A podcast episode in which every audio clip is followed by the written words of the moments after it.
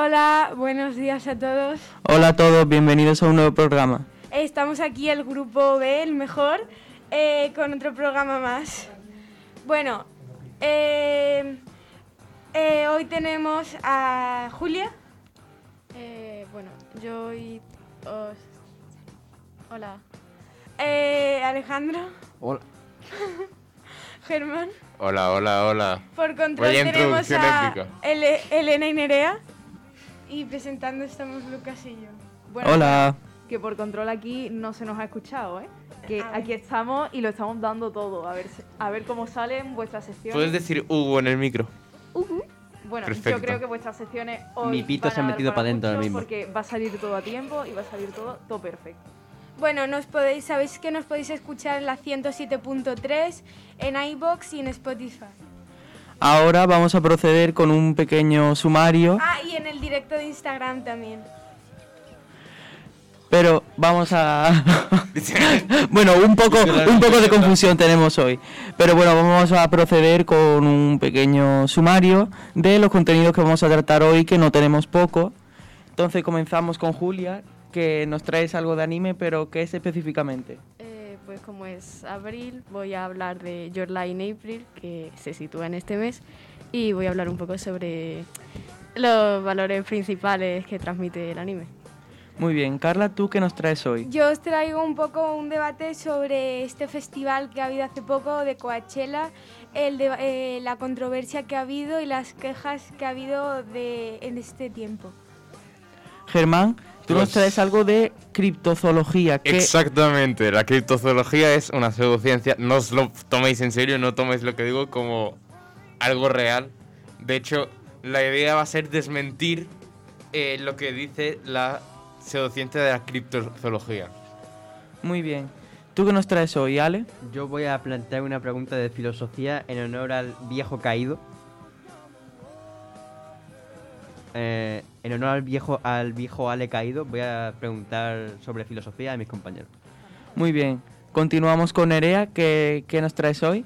Pues yo hoy traigo una sección sobre psicología. Voy a abrir eh, nueva sección para los programas que nos quedan. Eh, sería con Pablo, pero no ha podido venir hoy, así es que me encargo yo de ella. Muy bien. Eh, Elena, ¿tú qué nos traes hoy? Una pequeña tertulia, pero Sí. ¿sobre qué tema? Yo traigo una tertulia, un debate sobre el tema de las mascarillas y de cómo se han eliminado en interiores hace poco y pues un poco pues ver como el recorrido que hemos llevado pues desde el inicio de la pandemia hasta ahora con el tema de las mascarillas. Muy bien. Y por último, yo hoy voy a hablar de la importancia del sector terciario en nuestra economía y de la necesidad del, auto, del autoabastecimiento. Pues procedemos con la primera sección.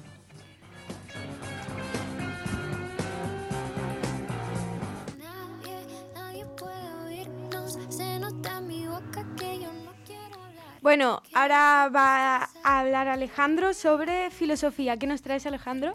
Buenas. Eh, como otro sábado con el mejor grupo, obvi- evidentemente, evidentemente. Evidentemente. eh, voy a recalcarlo en todas mis Pero bueno, ¿sí? como ellos son mejores tirando pelotas a un vaso, pues son el mejor grupo. Exacto, exacto. Claro. Qué decepción. Claro, como ellos hacen deporte y no se mueren por la caloría, las calorías y esa mierda. Claro, como ellos se entretienen haciendo deporte y no haciendo los programas. Puto colesterol. bueno, eh, quería preguntaros algo obviamente filosófico, eh, que es eh, ¿qué determina al ser humano? ¿Qué, es, ¿Qué hace que el ser humano sea un ser humano? Em, pueden ser sentimientos, puede ser la empatía, pueden ser mismos órganos. El- aquello que creéis que determina que un ser humano sea un ser humano. Y para un poco desencadenante, pregunto. ¿Una máquina que imita perfectamente el cerebro humano sería podría ser considerado un humano? Hmm. En mi opinión, no. No. Porque ¿Por no qué, es un por qué, ser Germán? vivo. ¿Por qué, Germán? Porque no es un ser vivo. ¿Qué es un ser vivo? A ver. Claro, En mi opinión, esto depende de si esa máquina em, tiene también sentimientos y emociones como tenemos los seres humanos. pero eso no... ¿Un psicópata entonces deja de ser un, un humano? A ver, Mm, no, pero un psicópata tiene emociones, lo que pasa es que las tiene de una manera distinta que el resto. Los, los psicópatas no tienen emociones, los sociópatas tienen emociones de una forma distinta. Los psicópatas directamente no tienen, nacen sin ellas.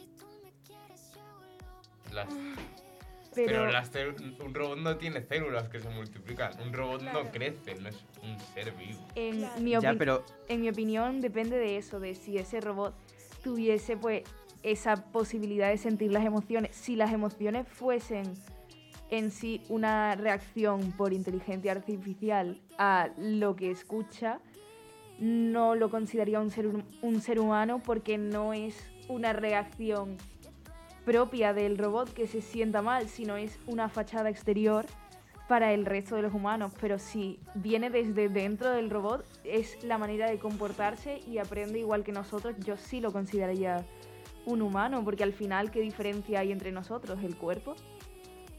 Sí, y además, eh, para lo de un robot entonces podría ser humano, eh, realmente yo opino que no, porque al fin y al cabo el robot, por ejemplo, no puede reproducirse por sí mismo. Eh, necesita de un factor externo, en este caso un humano, que haga una réplica exacta de ese robot o cualquier Eh, cosa. Y los sentimientos, como decía Elena, no son propios, son mm, programados. estoy, estoy diciendo cosas que realmente no tienen mucho sentido. Por- para empezar, un ser humano también está programado, pero de una forma obviamente diferente. Obviamente no, no, no con eh, código binario, pero ya está diseñado para... Bueno, a ver, diseñado, sí que sentido diseñado, ¿no? Eh, para ciertas cosas. Un ser humano, desde que... Por ejemplo, todos los humanos, al estar felices, sonríen. Hasta los ciegos que nunca han visto la sonrisa. Está diseñado para ciertas cosas. em, eh, tiene, siente el hambre y sabe cómo saciarla. Sabe que tiene que comer, sabe que tiene que beber. También está em, hasta de esa forma programado. Está programado para sobrevivir. El ser humano solamente está programado para sentir.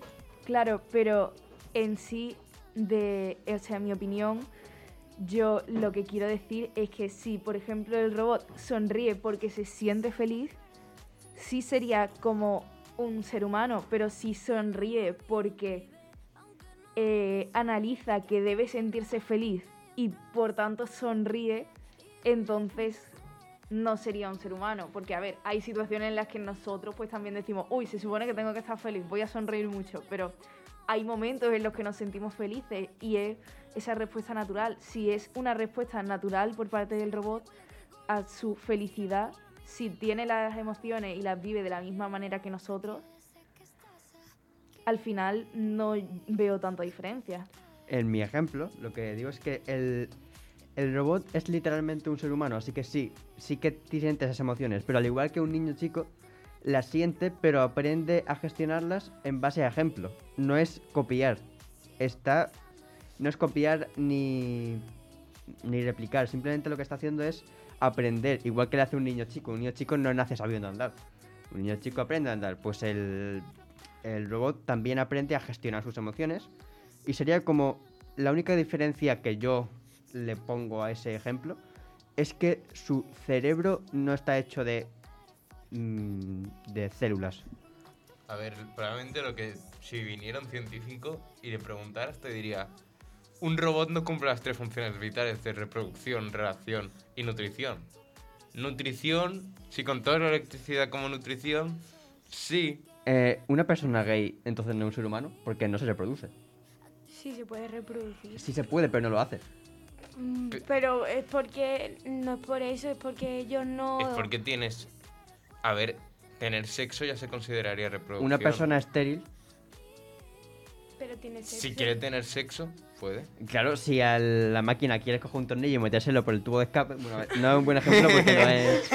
Eh, si a la máquina, yo que sé, coge un pendrive y se lo enchufa, pues está teniendo sexo, yo que sé, eh, pero... Está teniendo sexo. Reproducirse no es tener sexo, igual que eh, si te comes barro no estás, no estás nutriéndote. Exacto, yo creo Ya, que... pero con- es ni que no estamos siquiera- hablando como individuo, estamos Pero- hablando como especie. Pero Germán, ni siquiera todos los seres humanos cumplimos las tres funciones vitales. Si ese o sea, el individuo, Ya, pero el, ser robot, humano como especie, pero el robot como individuo, al final, en sí, pues podría formar parte, uy, perdón, podría formar parte de nuestra especie porque al final es una réplica de nuestra especie y es una similitud muy grande al ser humano. Ese individuo, vale, no cumple la función de reproducción, pero la de relación sí la cumple porque tiene el cerebro, o sea, bueno, es un cerebro muy parecido al nuestro y la de nutrición también la cumple porque se nutre de una fuente de energía. Mm. Yo, lo- mientras hacía la sección, lo pensé. El- las- los aparatos electrónicos están creados de una forma que imitan al ser humano hasta cierto punto.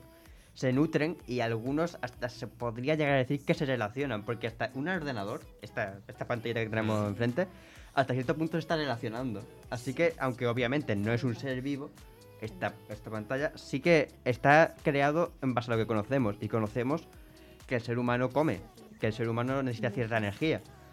Eh, por eso de esta forma creo que sí que estaría cumpliendo como las eh, la de estos vitales. La diferencia es que este ordenador no se está relacionando, pero ese robot que planteo sí. Ese robot que planteo se te está hablando, ese robot que planteo está preguntándose. La pregunta es, si el robot pudiera construir otros robots, eh, automáticamente, en plan, construirlos, pilla piezas de metal de un basurero y los construye. Ya estaría cumpliendo las tres relaciones vitales. Como es, o sea, como lo que es la programación del robot ya cubriría las tres Bien, entonces funciones vitales. ese lo que planteo, ese robot sería un humano. ¿Merecería esos mismos derechos?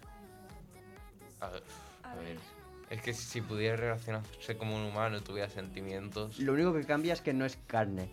Pues, joder. y si tiene sentimientos, aunque no sea carne, pues puede ser que sí. Eh, eh, si tiene sentimientos y le han hecho todo de que sienta, empatice, aunque no todos los seres humanos empaticen, pues puede que sí. A ver, yo creo que también tendríamos que tener en cuenta de, bueno, en nuestro caso procedemos de nuestros padres, nuestros padres son de la especie humana, ese robot de quien de, de quién proviene, no ha nacido por A ver, un medio natural, no sé. Sí que ha nacido en un medio natural. Todo es natural. En plan, es artificial en el sentido de que lo ha creado otro ser humano.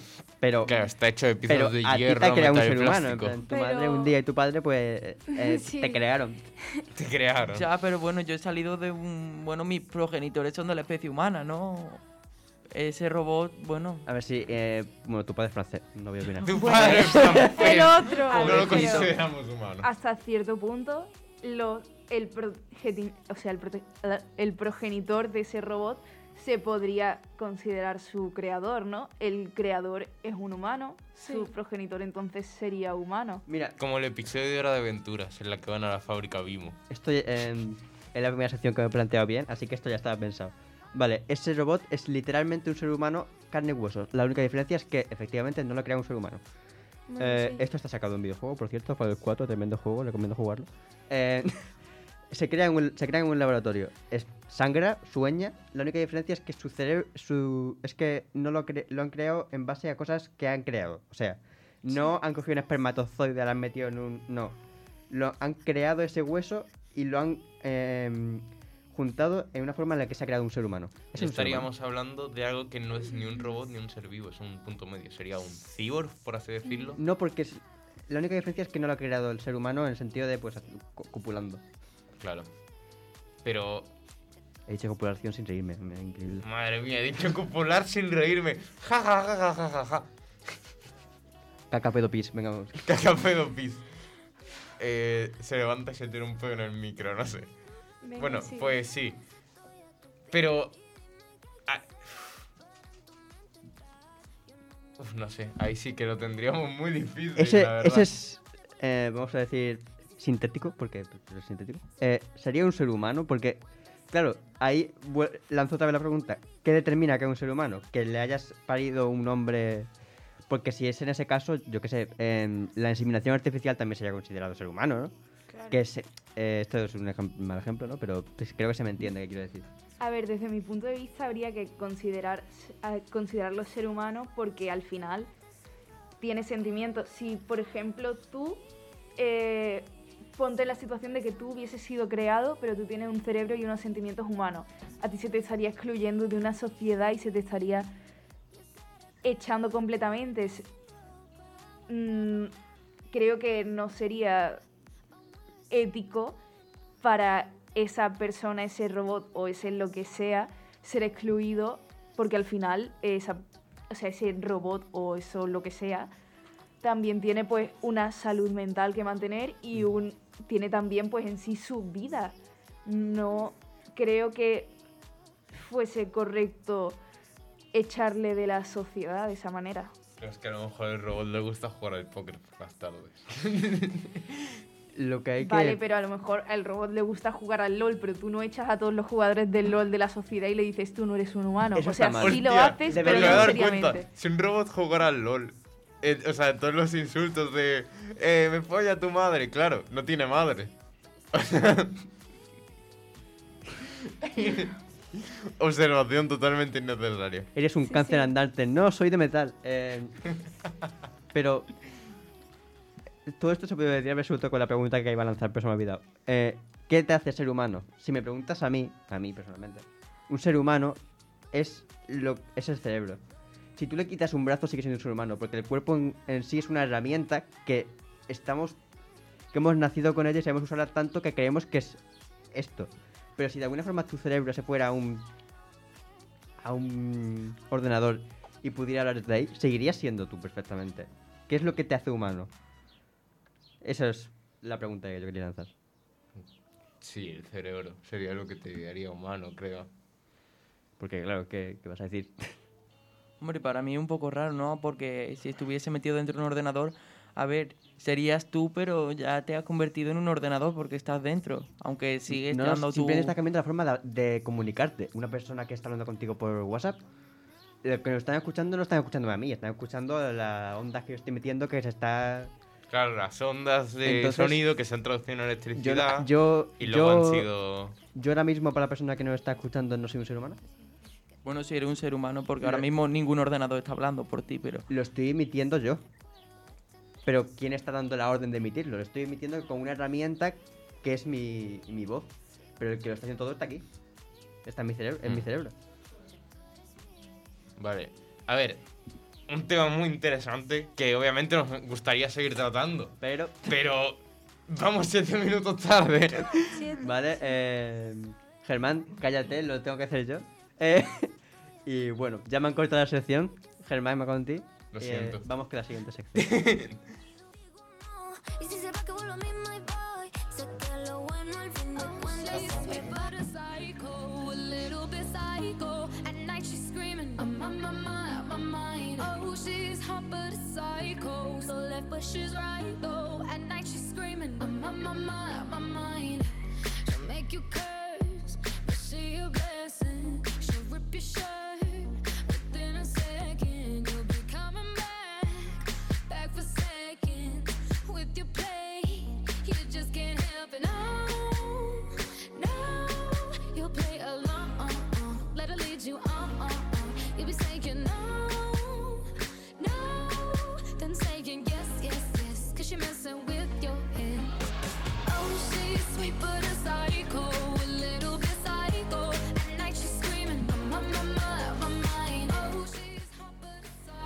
queridos oyentes.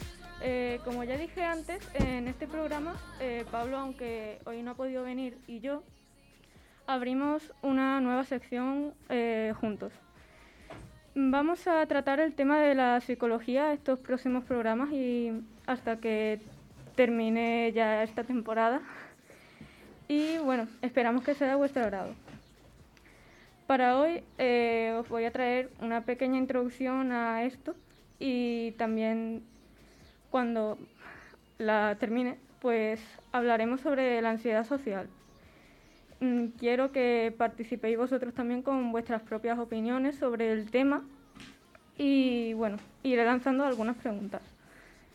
Eh, así es que, bueno, ¿qué es la psicología exactamente? Si nos vamos a la, a la RAE, nos saldrán cinco acepciones. Aún así, en este caso, creo que lo más correcto es quedarme con la segunda de ellas. Ciencia o estudio de la mente y de la conducta en personas o animales. Ahora ya con la definición sigo diciendo eh, que bueno, nos hemos propuesto cada día venir con un distinto problema psicológico y queremos centrarnos más en aquellos que tiendan a abundar entre la población joven y adolescente, porque creo que mucha de nuestra audiencia eh, se comprende en esos parámetros. Así es que, bueno, mezclando información científica eh, que está comprobada y cualquiera puede encontrarla, y vuestros conocimientos sobre el tema y demás, mm, el objetivo de esto es que todos salgamos de aquí con una visión, no sé, mejor sobre cómo podemos ayudar a estas personas que padecen ciertos problemas.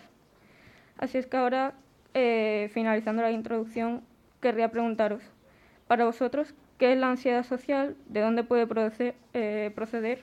¿Podría remediarse por completo? A ver, yo creo que la ansiedad social, eh, empezando pues por la última pregunta de si se podría remediar por completo, yo diría que no, porque al final es una respuesta, eh, creo, no estoy muy segura de esto, pero creo que es una respuesta a, o sea, de tu cuerpo y de tu cerebro a alguna situación o algo que ya se mantiene o simplemente pues por genética que te salga así. Yo no creo que es algo que se pueda remediar completamente, creo que es algo que se puede gestionar y se puede mejorar de manera que no tengas un problema pues para relacionarte con las demás personas, pero no creo que es algo que tú puedas remediar como por ejemplo curar una enfermedad, no creo que eso funcione así. Eh, sí, te estaría yendo más a que es una respuesta natural del cerebro ante ciertos estímulos, ¿no? Sí, y bueno, yo diría que es eso, eh, o una respuesta ante cien- ciertos estímulos o ante alguna situación que te haya creado algún trauma y que tú hayas desarrollado esta manera después de esa situación. ¿Me dejan hablar? Vale, hostia. Em, yo eh, opino algo parecido, pero hay, hay que diferenciar entre algo neurológico y psicológico. Porque lo neurológico es, por decirlo de alguna forma muy poco técnica, una deformación del cerebro. Es algo que ha cambiado, em, por poner un ejemplo de una enfermedad relativamente conocida, eh, TID, que son varias personalidades en un mismo cuerpo. Eso es neurológico. Eso en un momento como defensa se cambió y eso ya no lo puedes cambiar. Eso se va a quedar así. Porque el cerebro se ha moldeado a sí mismo desde el principio para cambiarlo. Otra cosa sería eh, la depresión. La depresión no es algo del cerebro, es una respuesta de tu cerebro, pero no es un cambio físico, por decirlo de alguna forma, algo que puedes ver. Eso sí que se puede curar. Puedes eh, dar tratamiento, puedes solucionar el trauma que ha empezado, pero no es lo mismo. Eh, es verdad que no es lo mismo porque parte de pues, situaciones distintas y parte de una base distinta, pero al final la depresión, como cualquier otra enfermedad mental, o sea, no en el sentido de, oh, estás loco, sino problemas a nivel psicológico, tampoco se pueden curar en esa manera, se pueden superar y se pueden llevar a terapia y se pueden mejorar de manera que no te afecten en el día a día tanto como para no poder eh, ser un ser humano funcional, ¿no? Pero no se pueden llegar a curar tampoco. Porque, bueno, por experiencia yo, personas que a lo mejor han tenido una depresión fuerte hace muchos años, ahora mm, pues ya no tienen ese problema, pero se siguen quedando como ciertas secuelas, siguen quedando ciertas respuestas a algunas situaciones. Eh, bueno, sí que al fin y al cabo estamos hablando de una enfermedad mental, sigue siendo una enfermedad y muchas de ellas al final sean tener un cáncer o sea tener una depresión, al final sigue siendo algo por lo que a largo plazo se te pueden quedar secuelas. Igual que teniendo un cáncer, a mucha gente se le quedan secuelas psicológicas. Realmente todo está relacionado, por eso mm, lo de puede un medicamento erradicar mm, la ansiedad social en este caso. A ver, yo opino igual que Elena, que creo que sí que una, una enfermedad mental como lo es la ansiedad social no se puede tratar de, de golpe con una medicina y ya eh, vas a dejar de padecerla, sino que pienso, al igual que, que ella, que sí que se puede tratar, se puede moderar y, puede, y lo que se puede hacer que deje de afectarte tanto, pero va a seguir siempre allí y en cuanto el momento en el que dejes de tratarte o de eh, o de recurrir a una ayuda ya sea eh, de un gabinete psicológico puedes volver a tener episodios entonces es más de ser constante eh, y recurrir a ayuda es decir no se puede no se puede cortar así como así una enfermedad mental sino que es un proceso Y bueno, Carla, ¿qué A ver, yo estoy de acuerdo con vosotros que una enfermedad mental no se puede curar, como por ejemplo un resfriado o algo así. Lo que puedes es como ir superándola poco a poco, pero al final nunca, siempre la vas como a apartar, pero siempre va a seguir estando ahí. Mm, no creo que eso sea. Eh, hasta un, eh, un resfriado siempre deja unas pequeñas secuelas. Ca- Casi imperceptible. Eh, tendrían que tener un resfriado enorme para que esas secuelas las notas en tu día a día. Pero siempre las deja. Así que realmente la enfermedad eh, psicológica mental no, no, es, no actúa diferente a la otra. Porque sigue siendo lo mismo. La respuesta algo eh, interna a algo externo. Em, y siempre siempre se puede no curar lo que decimos curar es que no lo notas porque tu resfriado por mucho paracetamol que te tomes aunque no te duele la cabeza sigue estando lo que ha provocado ese dolor aunque ya no lo notes así que realmente si curar es lo mismo que hacen los medicamentos sí que puedes curar una enfermedad mental Y bueno, Julia, ¿tienes alguna opinión al respecto?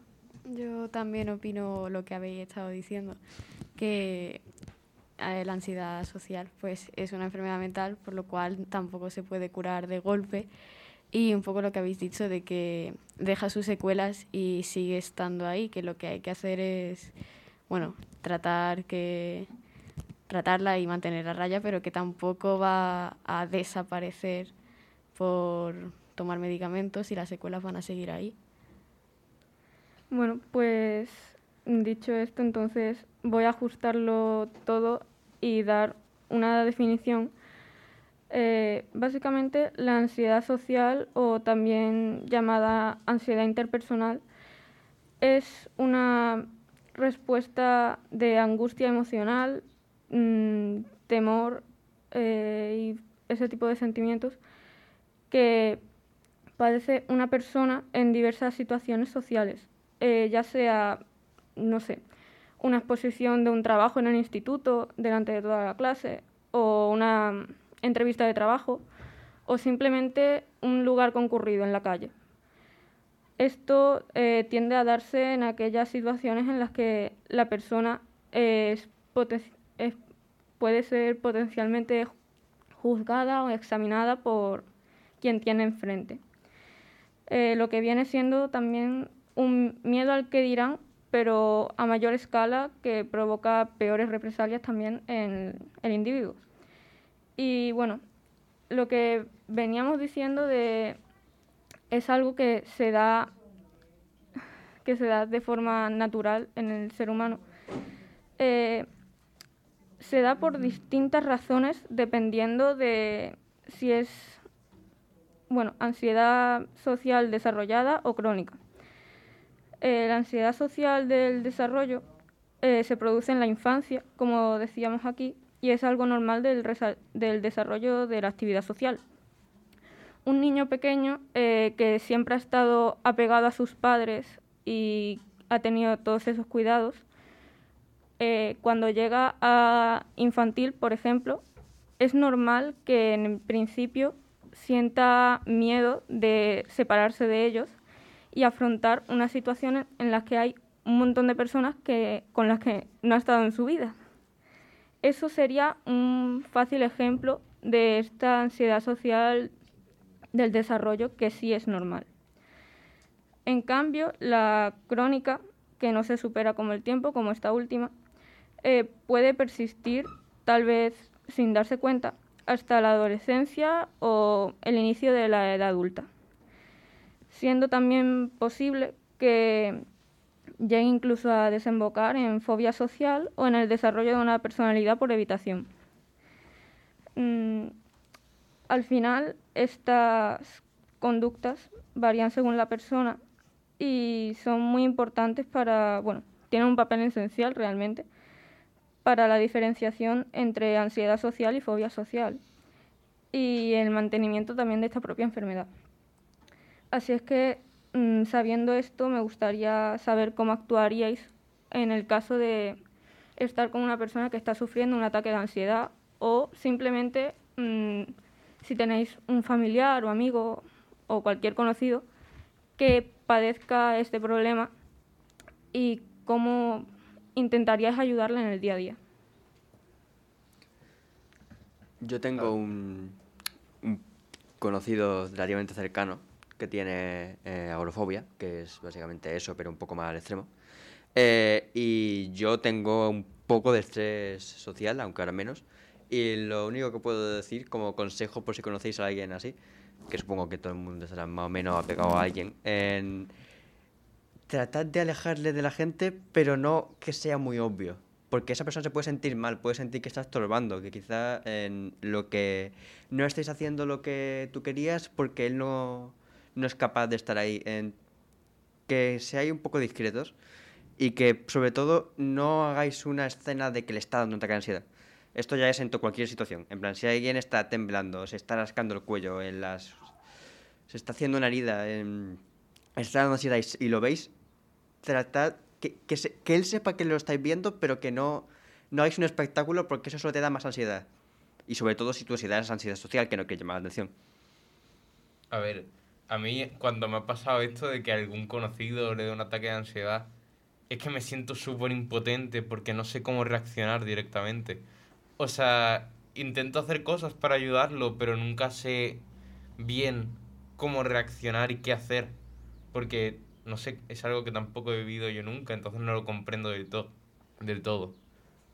Yo, por mi parte, no tanto por ansiedad social, porque no sé exactamente si será tan parecido como yo creo a la ansiedad normal, simplemente la ansiedad, pues, en general, aunque yo creo que, pues, al final, ambos ansiedad, pues tienen muchas cosas en común. Y en mi caso, yo, como lo que yo haría y como yo reaccionaría es como al final lo que más me ayuda a mí cómo reaccionen las otras personas, que es, por ejemplo, pues preguntar a la otra persona qué necesita, pero, por ejemplo, dando opciones, porque cuando, en mi caso al menos, cuando te da un ataque de ansiedad, no eres capaz de pensar, no eres, no puedes reaccionar, no puedes decir, pues necesito esto.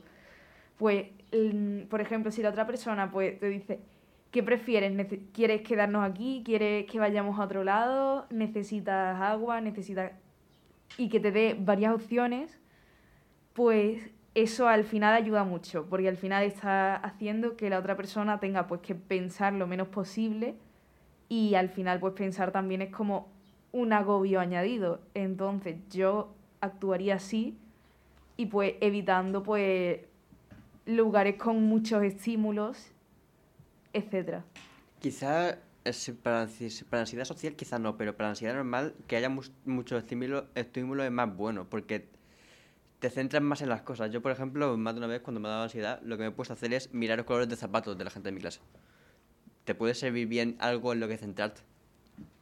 Sí, pero un estímulo es bueno hasta cierto punto. Estímulo sobre todo de ruido, de muchas luces que cambien, etcétera, al final pueden llegar a empeorar. Yo, por ejemplo, cuando a mí me da ansiedad también, pues intento centrarme pues en pequeñas cosas o, por ejemplo, pensar en pensar, por ejemplo, yo qué sé, en una palabra que empiece por cada letra del abecedario. Son cosas súper tontas, pero que al final están distrayéndote de, de lo demás. Son eso, pues buscar un entretenimiento. Pero al ser ya demasiado estímulo, al final pues lo estás recibiendo todo y, te, te puede llegar a agobiar más y a...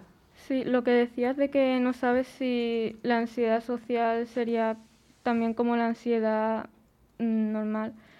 En realidad la ansiedad social es un tipo de ansiedad, tiene muchas cosas en común y lo que más la diferenciaría es que específicamente tiende a darse en esos momentos en los que tú estás expuesto al público.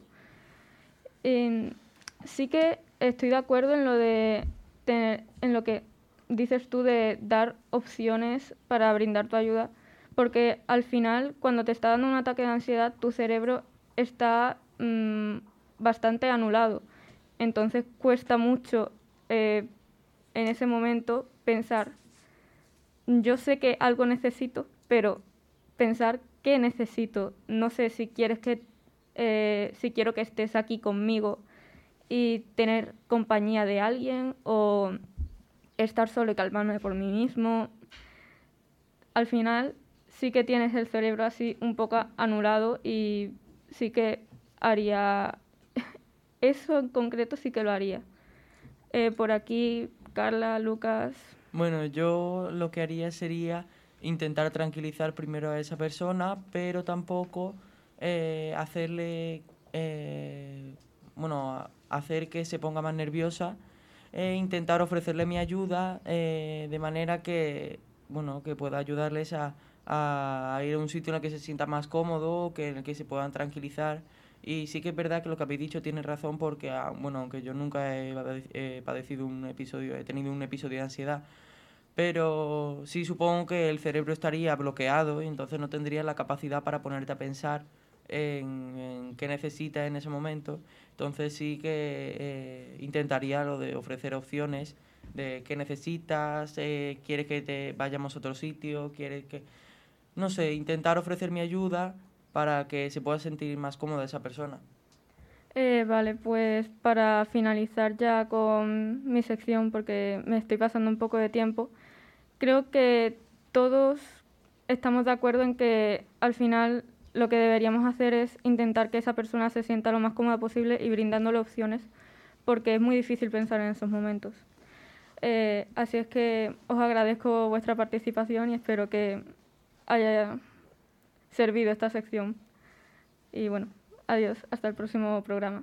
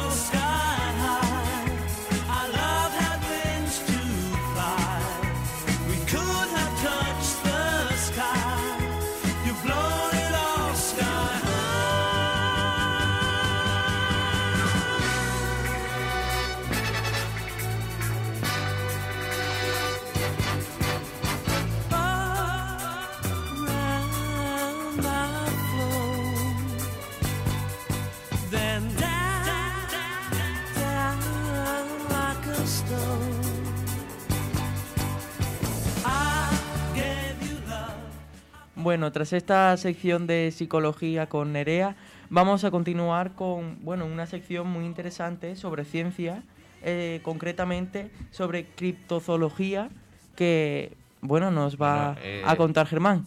Hola a todos. Hoy, como ya os habréis dado cuenta, no he puesto mi típica canción de comienzo para el programa. Y esto es por una razón. Estaba yo leyendo el manga JoJo's Bizarre Adventure, que ya, como he mencionado un montón de veces, me encanta. Y justamente en la parte del manga que estaba leyendo, eh, hay un superpoder llamado Sky High en referencia a esta canción que acaba de sonar. Esta habilidad puede controlar a unas criaturas voladoras llamadas Rods. Al principio pensaba que eran ficticias, pero al ver que en el manga se explicaban un montón de características de esta, de esta criatura, me llamó bastante la atención. Así que busqué a estos seres en Google y efectivamente pertenecían al campo de la cripto- criptozoología, una pseudociencia. Así que vamos a hablar de eso hoy. Bueno, para empezar voy a explicar qué es esto de la criptozoología. Que así tú lo escuchas y dices, guau, obviamente un uso me va a vender criptomonedas. Pero no, es una pseudociencia que habla sobre el Yeti, el monstruo del lago todas estas criaturas que, a ver, obviamente como que no son muy reales, muy realistas. Pero, bueno, y por eso en este programa vamos a intentar darle una explicación, bueno, intentar, hay muchos que ya están comprobados, eh, sobre estos seres mágicos y con qué los está confundiendo la gente. Así que vamos a descubrirlo. Vamos a hablar de los ya antes mencionados rods. Estos seres, según los fanáticos de la criptozoología, son seres que están entre los vertebrados y los invertebrados.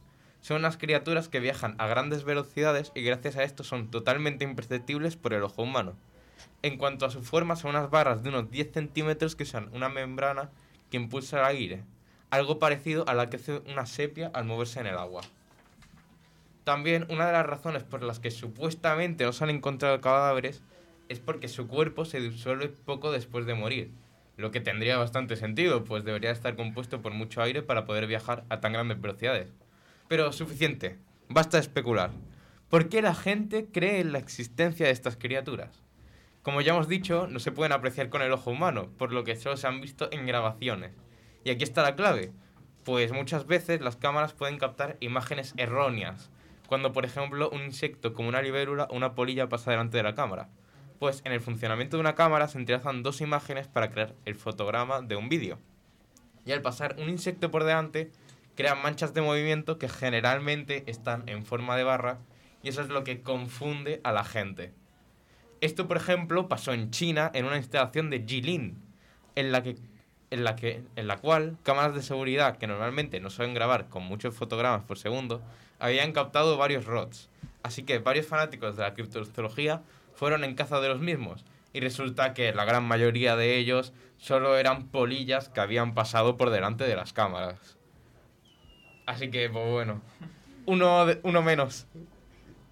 Eh, la parte del manga de Yoyos está guapa, tengo que reconocerlo, me gustó mucho, pero lo siento, Rods, no sois reales. Y, Pero son gays. por cierto, ¿recordáis que antes mencioné que este programa se, se me había ocurrido mientras leía un manga? Pues mentí. En verdad, hay una segunda cosa que provocó que hablara de este tema. Pues hace poco una noticia se hizo muy, muy, muy viral. Y esta nos cuenta de dónde venían tantos avistamientos del monstruo del lagonés. Y ahora ha llegado el momento de preguntaros a vosotros. ¿Habéis leído la noticia? ¿Qué creéis que puede ser el monstruo del lagonés? Ale, tú calla que ya lo sabes. Mi vida se basa en jugar para me enteré de eso hace tres años. A ver, ¿qué pensáis que puede ser? El monstruo del lagonés. Especulado. ¿Qué pensáis? Pero si, si, si yo lo he dicho antes, obviamente se habrán enterado, tonto. A ver, dilo. ¿Qué, qué crees que puede ser? Pero si antes, pero si antes lo he dicho, yo se han enterado. ¡Wow! Como si no lo hubiéramos dicho antes. Le hemos dicho antes Perdona, perdona. El hubiéramos, quítatelo. Lo ha dicho el señor Alejandro, más inteligente que yo. No, tú has dicho una serpiente. Es verdad, tú has Una serpiente, la anguila, la... Y ya Primo lo he hermano. dicho yo la, teoría de la anguila. Primos hermanos son. bastante potente, pero no está comprobado. Son primos hermanos. Uno se moja y otro no. Uno otaku y otro no. Claro, uno es... Y, y uno te electrifica y el otro También, no. es que... nah, Eh, todas las no anguilas todas no las son anguilas- eléctricas. Eh, eh, eh, eh. Pues bueno. Ah. ¿Qué, ¿Qué es esto? ¿Qué es el monstruo del lago Ness? Pues este dinosaurio místico que se había quedado eh, y había sobrevivido a la extinción es el miembro viril de una ballena. Eh, eh, quiero hacer un pequeño inciso. El- ayer puso nuestro amigo Germán en su Sí. estado de WhatsApp pollas de ballena. Sin ningún tipo Pollas de, de ballena. pollas de ba- sin ningún tipo de contexto. Ahora todo tiene más sentido. Yo cuando leí esto pensé, jaja, XD, qué gracioso. Pero luego pensé, ¿hay ballenas en el lago Ness? Eh, y no, no hay ballenas en el lago Ness. Es un lago que tiene 227 de, de profundidad de metros, es de agua dulce y las ballenas no están hechas para vivir allí. Así que tras investigar un poco y leer el tuit original del que salía la noticia, descubrí lo que verdaderamente decía el profesor Michael en su post. Hablaba sobre cómo algunos mar- monstruos marinos que avistaban los marineros eran confundidos con miembros de ballena y posteriormente los marineros exageraban sus rasgos y los hacían ver mucho más intimidantes. Pero esto no tiene nada que ver con el monstruo del lago Ness. Es decir, que un rabo de ballena tiene pinta de ser algo intimidante. Tiene- Sí, tú lo es ves enfrente. Yo veo un, como un látigo que empieza siendo muy gordo y acaba muy finito y digo, ¡guau! Intimidante. A ver, mm, entiendo que una... A ver, poniéndote en la situación de un marinero, ¿no? Pues tú ves algo que no sabes lo que es y pues, a ver, es bastante normal que te asustes, Grande, ¿no? negro. A ver... No, de hecho es rosito. Eh, vale, eh, Germán. He tenido que ver imágenes de penes de ballena para Lo ver dices esto. como si hubieras sufrido. ¿Has sufrido, Germán? Eh, No, no es muy explícito, la verdad. Es como Sigue, por favor, sigue tu sección. Un A látigo seguir. que acaba siendo muy gordo, pero no tiene forma Por favor, de continúa. No queremos este favor. sufrimiento más. A ver, pero poniéndome en esa situación, pues a ver, puede ser, puede dar un poco de miedo, pues ver algo en el mar, no saber lo que es, porque al final hay una gran parte del el mar que no conocemos y, y pues a ver, pues ver algo así pues tiene que dar miedo, pero tampoco como para decir, hay un monstruo. A ver, eh, teniendo en cuenta que los marineros veían un calamar gigante que es de unos 10 metros como mucho, si los que podrían ver, los, los que es bien más en lo profundo, Los calamares tienen decían que eran el kraken y medía 50 metros de alto. Los calamares tienen pito. Eh, No pregunta lo sé, prefiero... No, ah, no, sí, sí lo sé. Eh, no tienen pito. Sé, sé Usan hay, un tentáculo sé que hay un tipo que pone el esperma en su tentáculo y lo lanza, tipo to- un torpedo. Sí, sí, es, hay un tipo. ¿Qué? ¡No! ¡Pito fuera! Elena, ¿por qué piensas en eso? Lucas, no nos matas, por favor. Sé que estás sufriendo. Sí, por favor, seguir, anda. Bueno, pues eh, el profesor Michael Sweet en su tweet usaba una imagen en la, com- en la que comparaba el pene de la ballena con la típica imagen del monstruo del lago Ness que ya ha visto todo el mundo. Eh, y luego, al darse cuenta de que la noticia se había hecho tan ridículamente viral y que ya estaba pillando a la gente lo de que el monstruo del lago Ness era un pene de ballena como una realidad absoluta, porque lo había escrito el profesor Michael Sweet, eh, hizo un tweet para desmentirlo y decir que era un muy mal ejemplo el que había usado. Así que eh, lo escribió. El problema es que esto no llegó a la popularidad del anterior tweet y hay un montón de gente que ahora piensa que el monstruo del lago Ness es un pene de ballena. Así que así acaba esta historia bonita. Va- vamos a cazarlo. Precisamente bonita, no, No. diría yo, A pero ver. bueno. Eh, eh, eh, no. Se me ocurre todo menos bonito. No le sabes. Instagram, no es nada explícito. No. No le sabes a la belleza interna de las ballenas. Las ballenas van siempre como divas por algo. Además, hay algo muy curioso. En plan, tú dirás, ¿por qué una ballena estaría boca arriba? No, no. Esto te iba a decir, haciendo natación ¿Boca o qué. Pues mira, Sí, sí. las ballenas normalmente Para no arrastrarlo con el suelo, coño. montan tríos.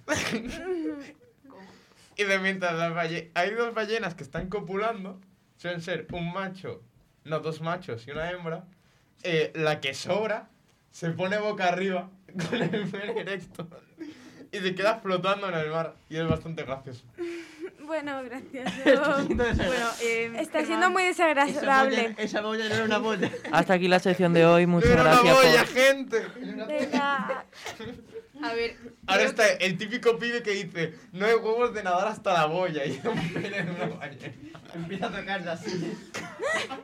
Ya mm, ver, nos estamos que- yendo un poco del tema. que esto no hacía falta saberlo. es No, no, la verdad que no. A ver, ¿por qué no hacía falta saberlo? Es, un- es que, ¿Para qué necesitas tú A ver, saber eso? Yo, no sé, lo escribió el profesor Michael Sweet. a ver, yo no necesitaba saber que las ballenas se montan tríos y cómo lo hacen. Tampoco, pero Así bueno. que si podemos continuar con Sí. el Puedes formar parte de una, Elena.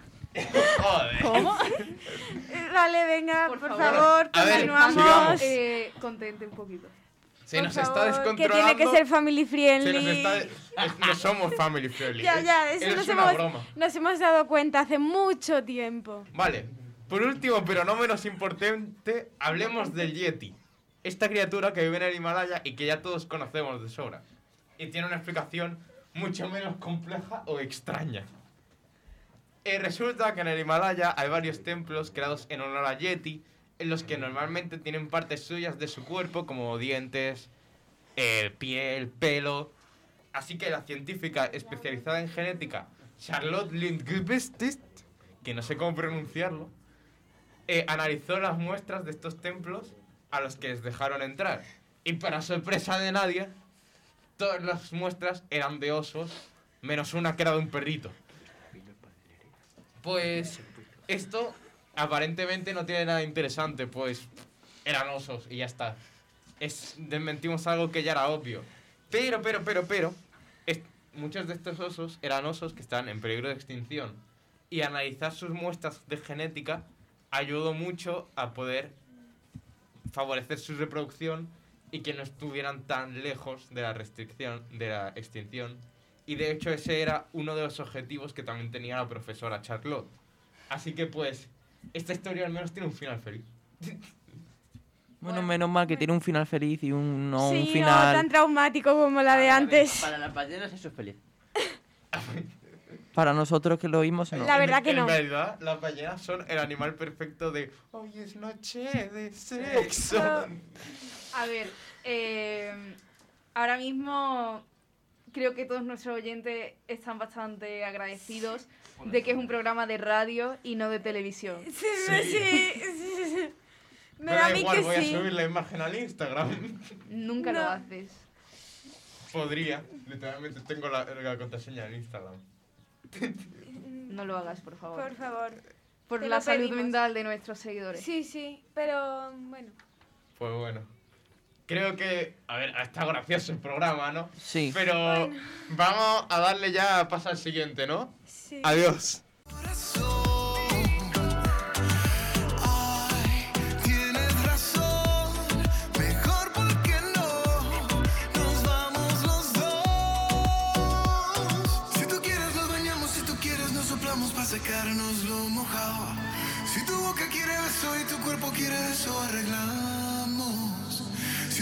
Un atajo y lo quieres por abajo yo te llevo bien callado. Vente pa acá, vente pa acá, vente pa acá.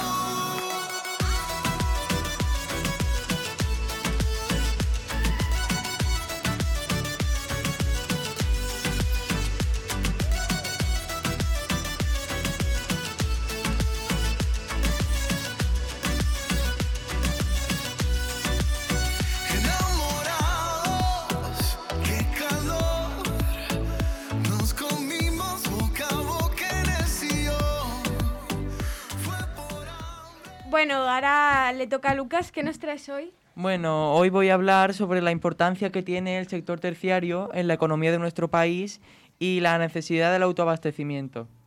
Bueno, como bien sabréis, nuestra economía se divide en tres sectores, primario, secundario y terciario, que eso lo llevamos viendo desde, bueno, Sí. desde cursos de los que éramos muy pequeños, ¿no? Bueno, pues en 2019... los mocos y luego el tercer. Aprend- Aprendías a andar y ya te estaba el profesor de la guardería diciéndote, esto es el sector terciario. No, Bueno. pero prácticamente, ¿eh? porque yo recuerdo los primeros cursos de primaria que era un tema que al final siempre dábamos. Así que Sí, bueno, sí. lo siento mucho Lucas por Te interrumpir. limpiabas el culo. Eso es, te- eso es sector secundario. No. A ver, si usas para Bueno. construir... Bueno, sería un servicio. Pero en fin, En 2019 los porcentajes del peso de cada sector en la economía fueron, bueno, estos que voy a de- decir a continuación. El sector primario constituía solamente el 2,9% de nuestra economía, el sector secundario 22,6% y el sector terciario un 74,5%. Es decir, ya vemos que el sector eh, terciario es el que predomina.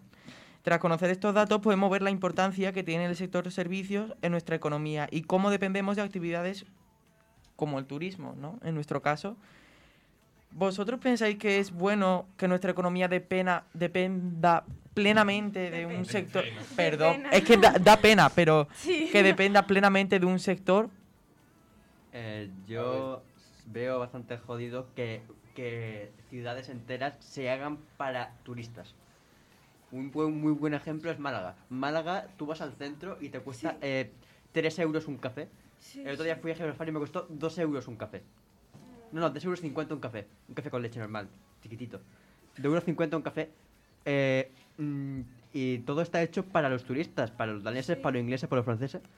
Que vienen aquí a gastarse su dinero. Porque en España eh, somos primer mundo, pero tenemos un... De esto per cápita ba- ba- bastante más bajo que el norte de Europa, por si alguien no lo sabía. Entonces, pues claro, la ciudad de Málaga está hecha para los turistas. La ciudad de Málaga está hecha para que la los daneses se gasten su dinero. Mm, entonces, pues claro, hace que un malagueño no pueda disfrutar de su propia ciudad. Yo no puedo ir al centro, hay 800.000 guiri y no puedo ni, ni moverme bien.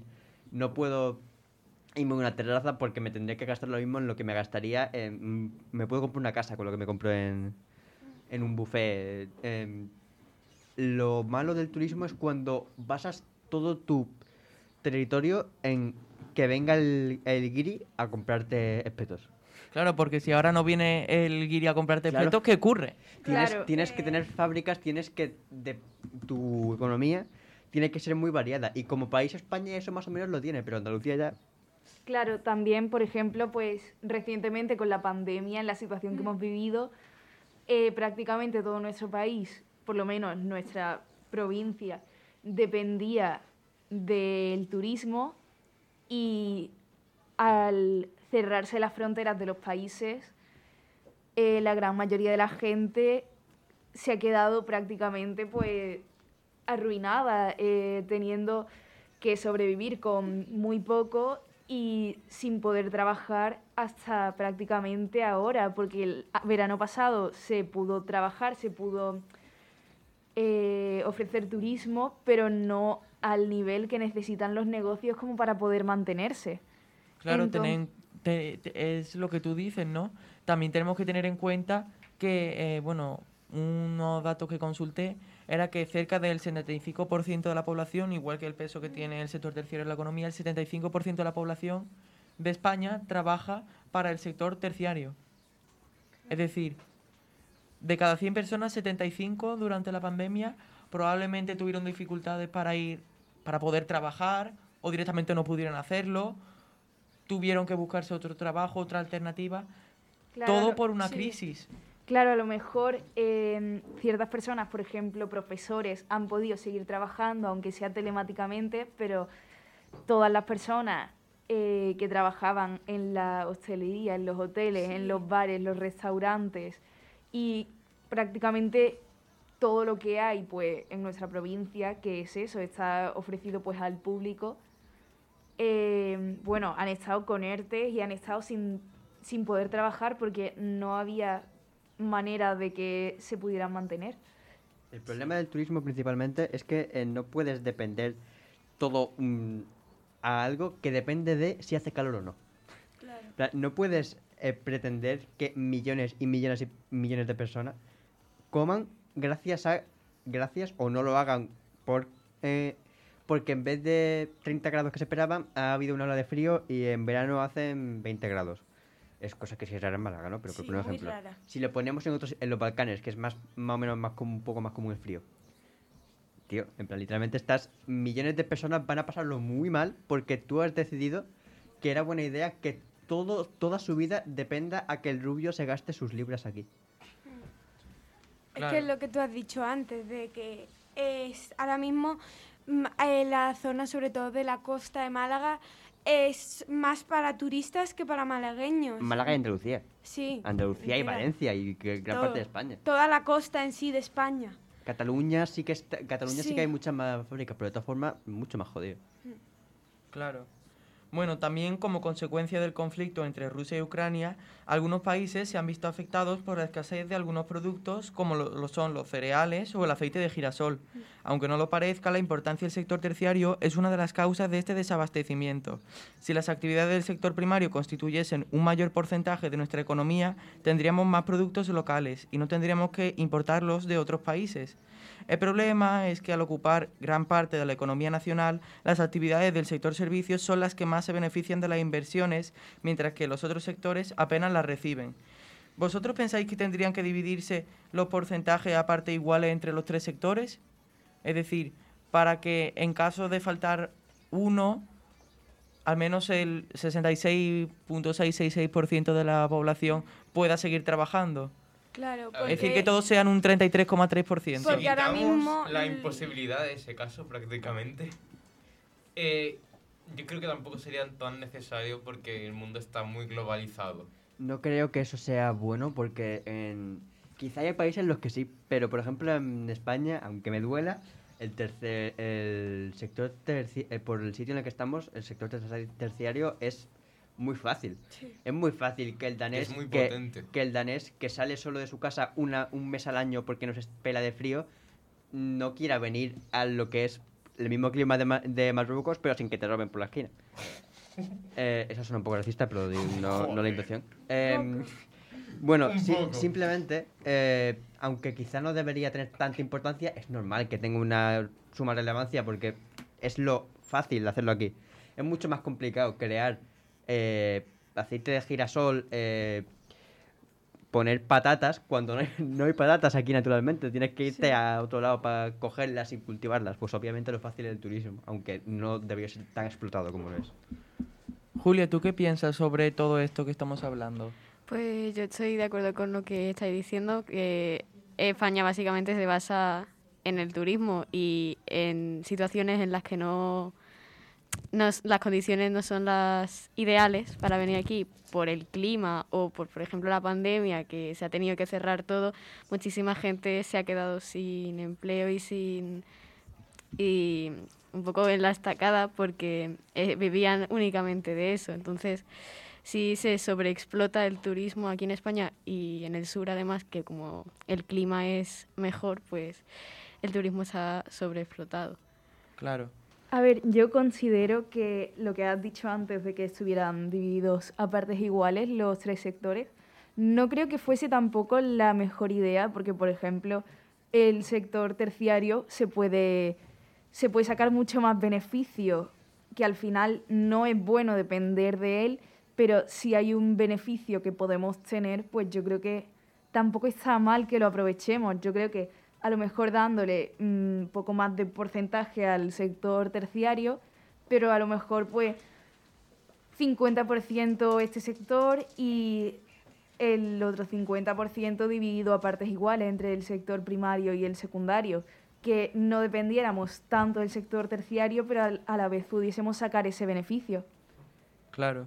Todos estamos de acuerdo que, a ver, tenemos la suerte de poder aprovechar eh, bueno, las buenas condiciones de nuestro país y que podemos darle un provecho a- al sector terciario, pero que también deberíamos de impulsar un poco las actividades en otros sectores, ¿no? Sí, además España tampoco es un mal lugar para cultivo, ¿no? No, no lo es. Eh, sobre todo en parte más de interior. Em, em, por- um, el desierto de Almería, pues no es el mejor sitio. ¿no?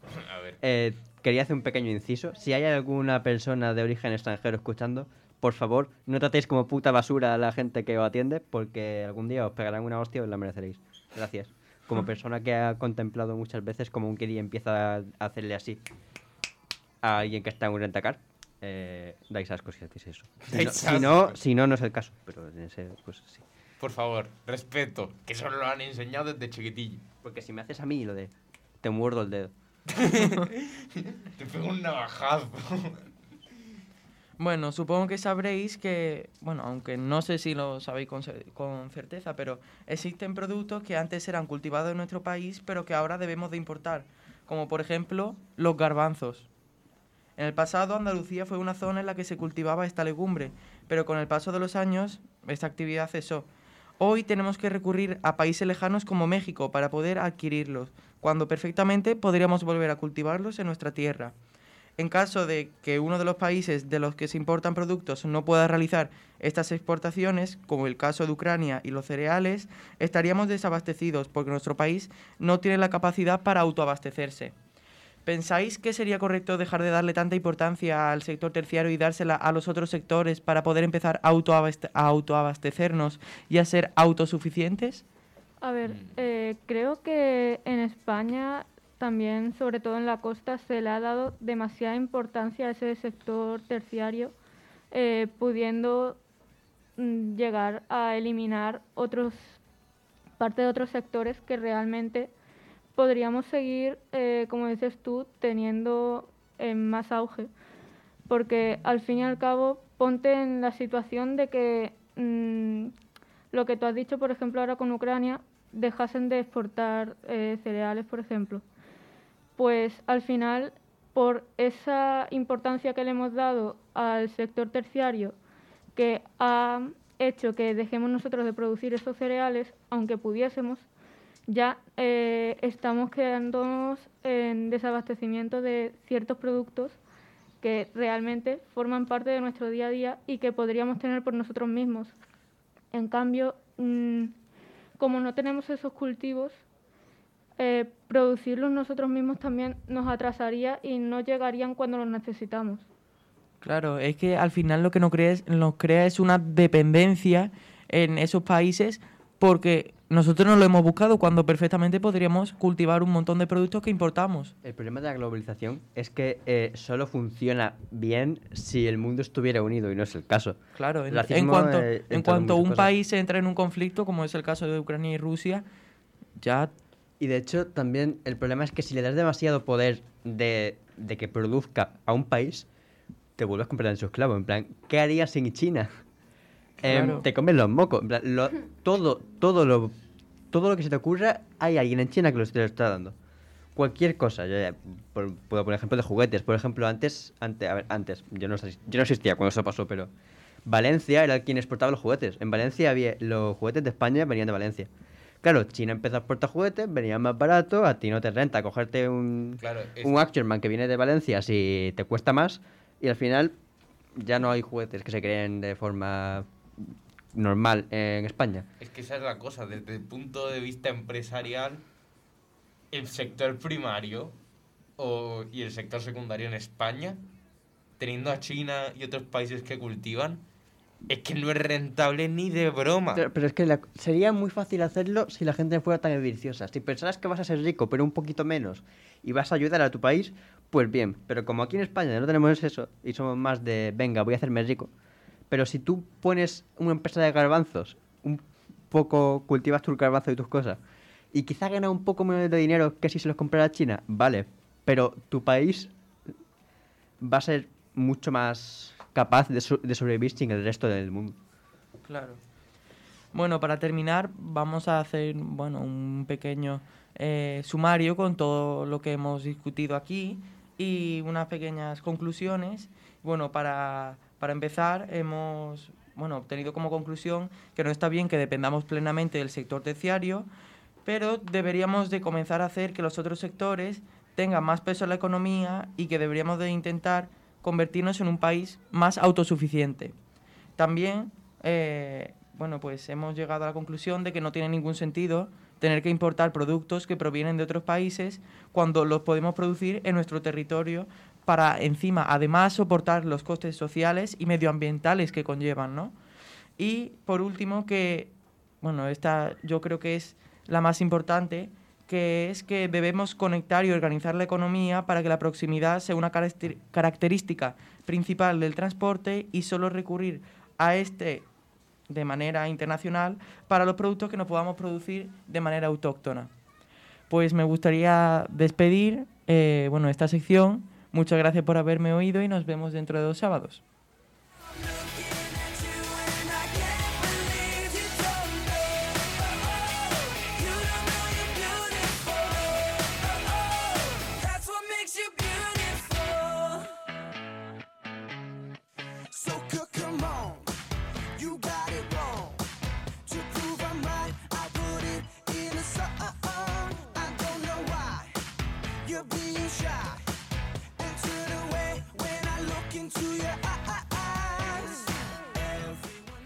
Bueno, ahora continuamos tras mi sección con una sección que nos trae Carla.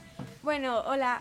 Yo vengo a hablaros de un tema que ha estado ahora mismo mucho en debate sobre, en las redes sociales y tal, que es sobre el Festival de Música y Artes de Coachella Valley. Eh, es, un, es un gran festival de música que se lleva a cabo durante tres días en la última semana del mes de abril, en Indio, California, Estados Unidos, en el, valle, en el Valle de Coachella, en el desierto de Colorado. En este festival se presentan los artistas más sonados de rock alternativo, pop, hip hop y electrónica y algunas otras tendencias del momento. Algunos de los artistas que han aparecido este año son Carol G, Billie Eilish, Becky G, Natel Cano y muchos más, como Harry Style que ha presentado un adelanto de sus dos últimos discos. Eh, luego, eh, otra tradición de este gran festival es vestir la moda hippie de los 70, que esto es lo que ha causado una gran controversia estos días entre los españoles, ya que se estaban quejando de los outfits de los españoles que han ido a Coachella, porque dicen que no representa eso, dice que son muy simples. Bueno, Elena, tú que sabes algo, ¿qué opinas? A ver, yo opino que eh, al final la ropa que se lleva a estos eventos, al final tiene todo un pensamiento empresarial por detrás.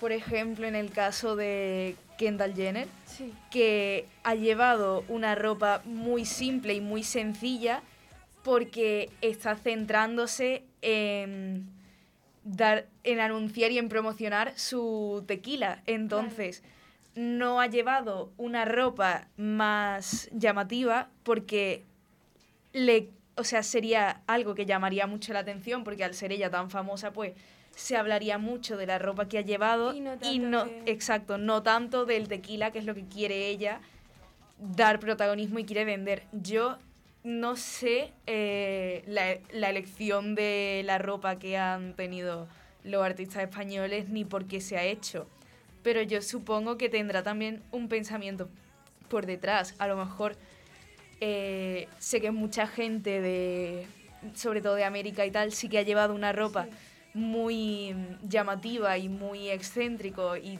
todo mucho más, eh, no sé cómo decirlo, todo mucho más resonante, pero al final, no sé, a lo mejor el llevar la ropa tan más simple también es una manera de que se hable de ellos. Sí, por ejemplo, eh, hay muchos artistas españoles que han llevado una ropa muy bien lograda, pero hay otros que, por ejemplo, Rivers, Andrea Palazón eh, y todas esas, se han centrado en muchos de los días. Ha habido días, por ejemplo, que sí su look, sí ha sido su modelito, ha sido más moda los 70, pero ha habido otros días que se han centrado más sobre todo en su peinado y maquillaje.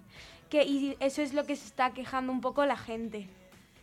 Eh, y mm, entonces, eh, ¿tú piensas que no llaman la atención en sí los de este o qué? Yo la verdad que no sé la ropa que ha llevado, por ejemplo, Rivers, pero al final pues se está hablando de ellos. Sí. Es mal, pero se está hablando de ellos. Eh, Entonces, ella, por ejemplo, uno de los días que se quejaron mucho llevó un top negro simple con una falda abierta. Entonces, pero el peinado y maquillaje muy, muy bien logrado y muy conseguido. claro, entonces es cierto a lo mejor que su ropa no ha llamado tanto la atención, pero, la que haya- pero la que ha llamado la atención ha sido ella, no su ropa, sino ella. Y se está hablando, pues, se está hablando mucho del tema. Entonces, a lo mejor ella lo que quería era que se hablase de ella y conseguir más fama o más, pues Sí. eso, más atención. Pues la está teniendo. Entonces, yo creo que esto también son estrategias. Y bueno, Lucas. Bueno, yo creo que a muchas celebridades famosas, bueno, muchas de ellas recurren a, a los estilistas, entonces yo creo que también tienen parte de culpa estos estilistas que son los que terminan eligiendo la ropa, el peinado, ¿no? Porque muchas veces ellos ni eligen la ropa que quieren ponerse, ¿no? Entonces también tiene, bueno, un parte de culpa la- las empresas o en este caso los estilistas, ¿no? Porque ya ha habido polémicas, muchas polémicas por, por casos parecidos a estos, ¿no? Bueno, en este caso, los artistas españoles de esta vez, su modelito lo han elegido ellos mismos. Pero el peinado y, y el maquillaje sí se lo han elegido los, los, los maquilladores y tal. Y bueno, Julia, ¿tú qué opinas? Eh, yo eh, he visto la polémica esta y es que, o sea, tiene razón Elena lo que decía antes, de que ahora se está hablando mucho más de gente como Rivers, Andrea Palazón, pues por esto mismo, porque al llevar, al escoger esta ropa, la gente lo ha criticado, pero al criticarlo se ha empezado a hablar muchísimo más y al final consiguen más vistas y, y más audiencia gracias a esto. Bueno, y hasta aquí mi sección de hoy. Yo creo que la de conclusión, que es lo que están diciendo mis compañeros, que es que ellos a lo mejor lo han hecho para llamar la atención de, aunque sea de forma mala, pero han conseguido llamar la atención. Bueno, adiós.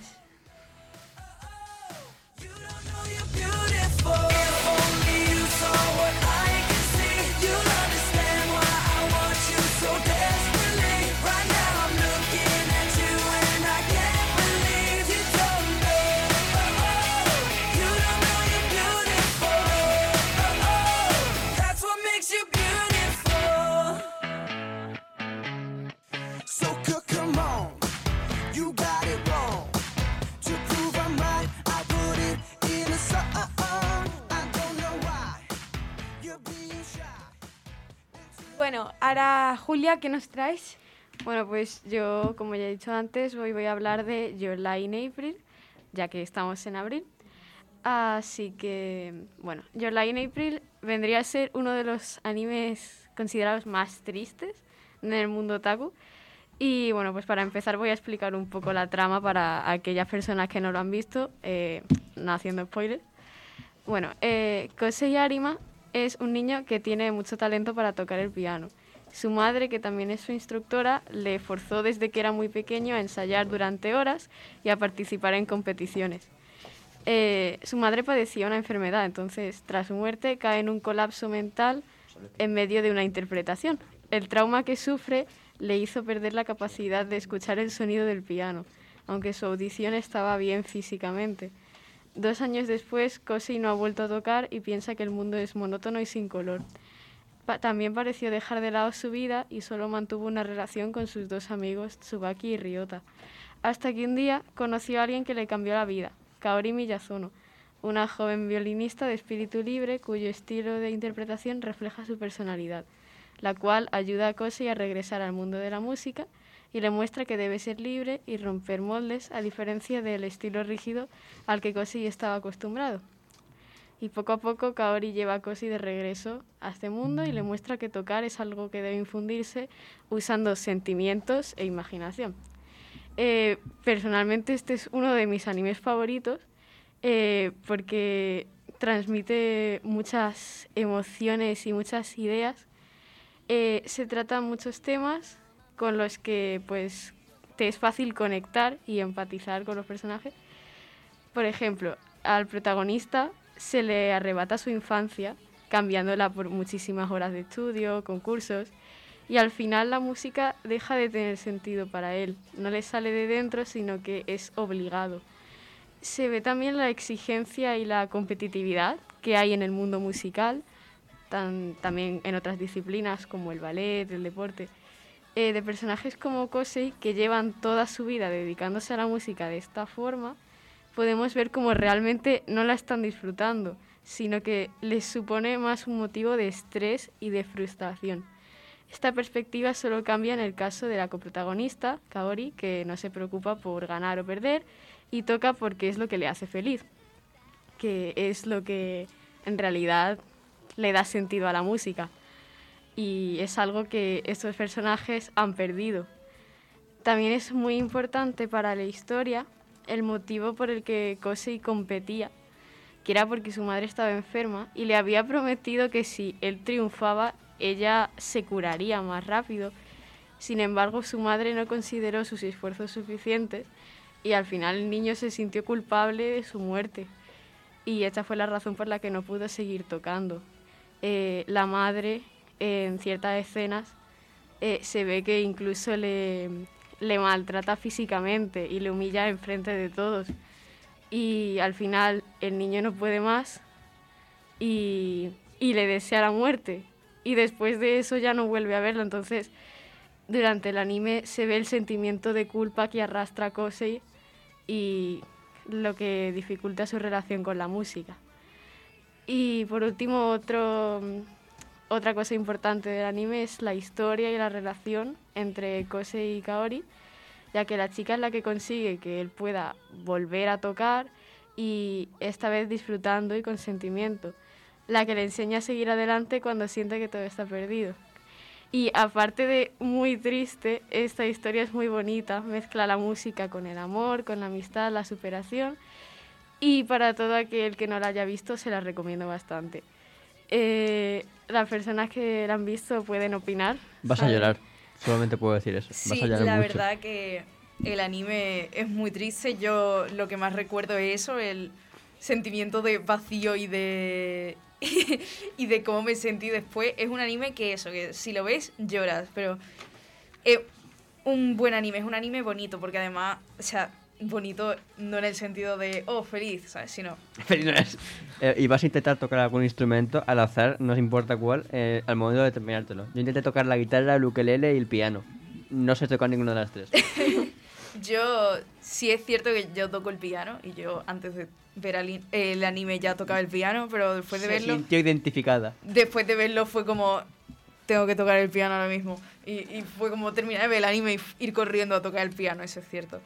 Y es, es también verdad que, pues eso, que al final es una manipulación emocional por parte de los padres. eh, es mucho sufrimiento, pero yo creo que por lo menos desde mi punto de vista, eh, el anime, la ansiedad y la frustración del protagonista la, la refleja muy bien. Y mientras está tocando, eh, refleja muy bien la, el sentimiento del protagonista. Mm, ¿Alguna opinión más a la gente que lo ha visto? Vale, bueno. Pues. Pues hasta aquí es la sección de anime. Si nadie tiene nada más que conectar. Espero que la gente que no ha visto este anime o a lo mejor que no está mucho en este mundo se haya podido interesar por lo que he dicho y nos vemos en el próximo programa.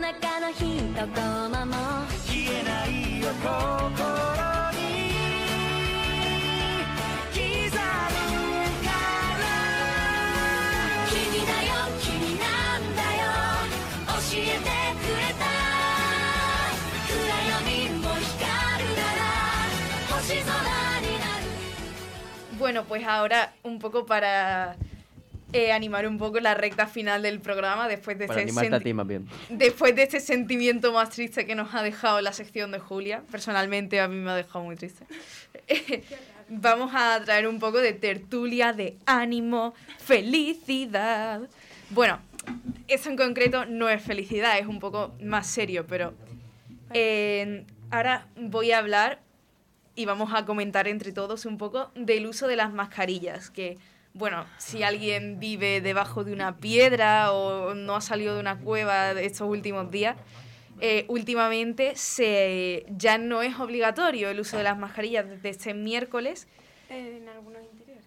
en los interiores, exceptuando pues los hospitales y centros sanitarios y el transporte público.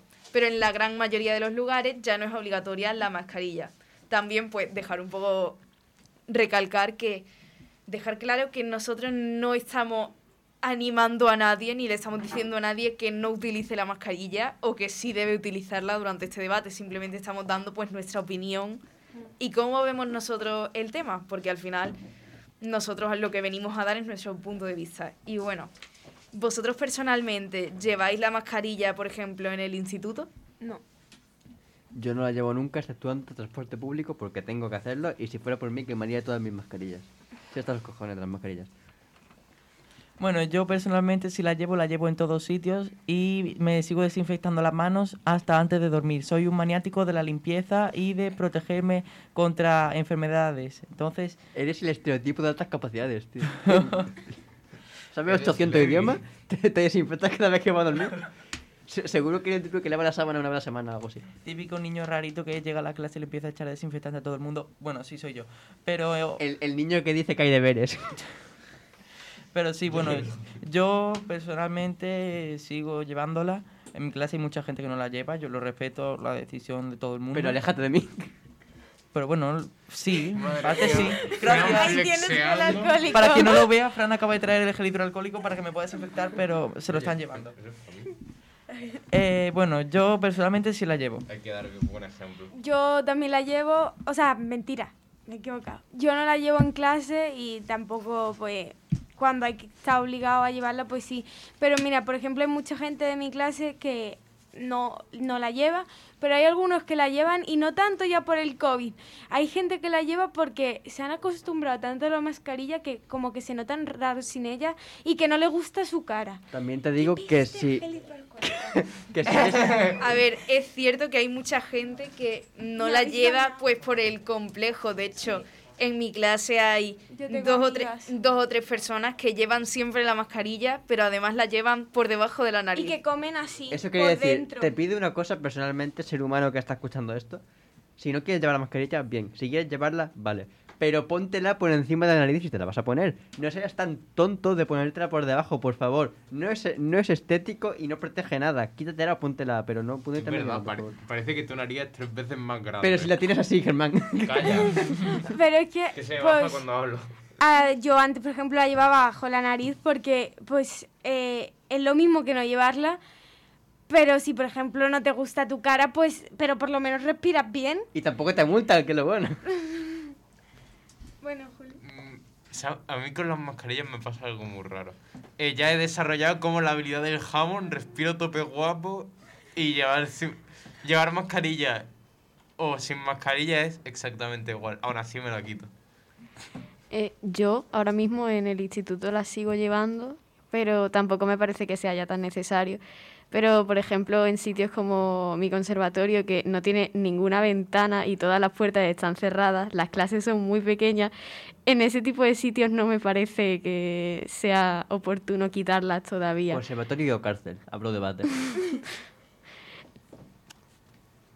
Eh, bueno, yo personalmente en el instituto también sigo llevando mascarilla y por la calle sobre todo, eh, porque bueno, al final sí que la han quitado, pero también tenemos que tener en cuenta que acabamos de salir de Semana Santa y todas esas aglomeraciones han sido cámaras de virus. Ahora Ex- van a subir otra vez los contagios bastante, aunque hayan quitado las mascarillas seguramente.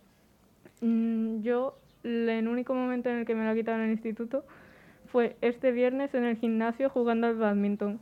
Ya está. Eh, creo que al final siguen siendo necesarias, aunque no tanto como antes, pero sí siguen siéndolo. El badminton es una pejada. Exacto, también eh, siguiendo el tema de Semana Santa, ha sido, hace poco ha sido una época en la que muchísima gente, porque no todo el mundo, porque hay gente que no ha ido a ver procesiones, pero la gran mayoría de la gente ha estado en aglomeraciones y vosotros, no sé si alguno de vosotros ha estado en varias procesiones, pero la gente llevaba mascarilla, vosotros la llevabais como cómo en sí era la situación allí, porque eso al final influye mucho también.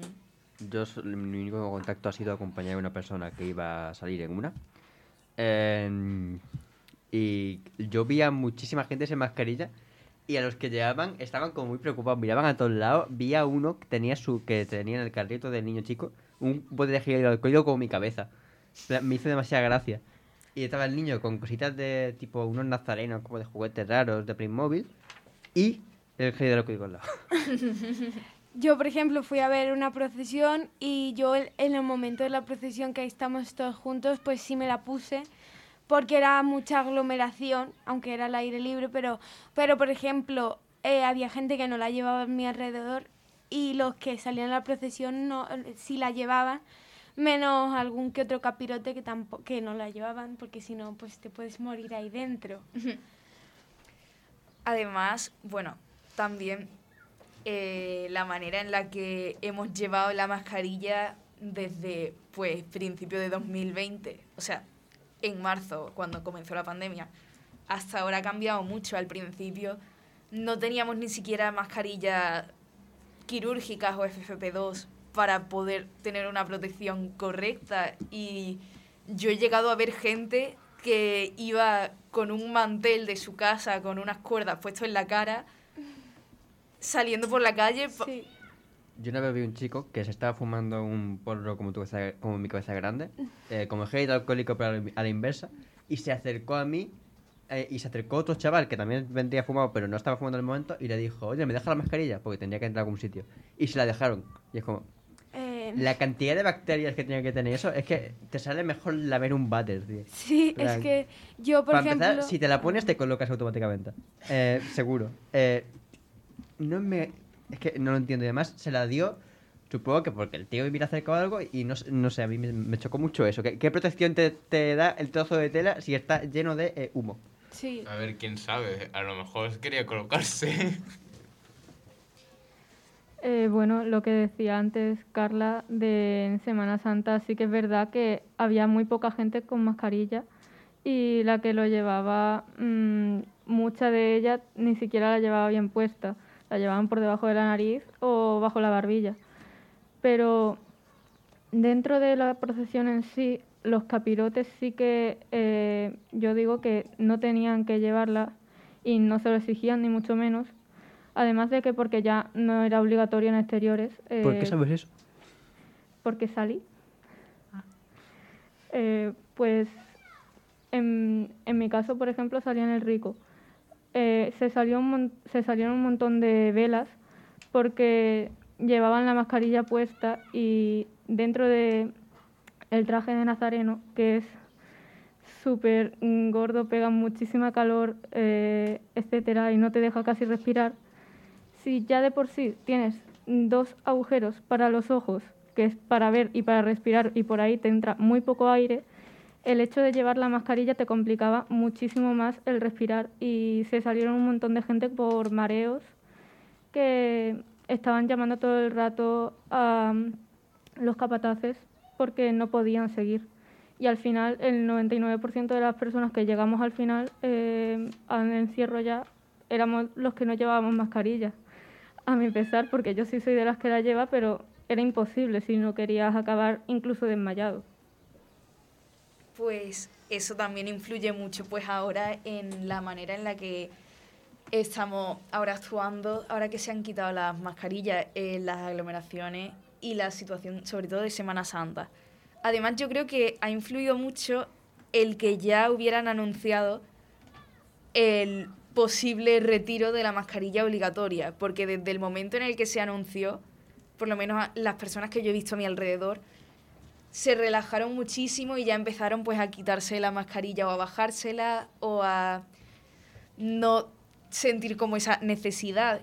¿Qué creéis vosotros que hubiese pasado si, por ejemplo, hubiesen anunciado eh, que no era obligatorio quitar las mascarillas después de Semana Santa o que después de haber anunciado que era posible que se eliminara la mascarilla obligatoria, hubieran rectificado y hubiesen dicho que seguía haciendo falta llevar la mascarilla en interiores.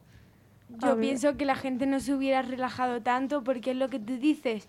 Como lo avisaron antes, la gente se empezó a relajar y a pensar que pues ya como no era obligatoria, ya el virus no estaba ahí, eh, no pasaba nada. Cuando eso no es así. Entonces, si a lo mejor lo hubieran dicho después de Semana Santa, eh, la gente llevaría a todo el mundo, no todo el mundo, porque habría gente que no, pero la mascarilla fue, la mascarilla en las procesiones y tal. Eh, siempre ha habido gente que no lo ha llevado, incluso cuando estábamos en pleno 2020. Pero eh, si no hubiesen anunciado ese posible quitar de las mascarillas o lo hubiesen rectificado, como dices tú, sí que es verdad que mm, bastante gente no se lo hubiese quitado eh, como ha pasado ahora por relajarse. Porque con esto de que se hayan relajado, quizá incluso pensaban que ya no era o no le hacía falta, pero era simplemente hasta que se aprobase por el gobierno o lo que sea, entonces ya no, nece- no sentían la necesidad de llevarla.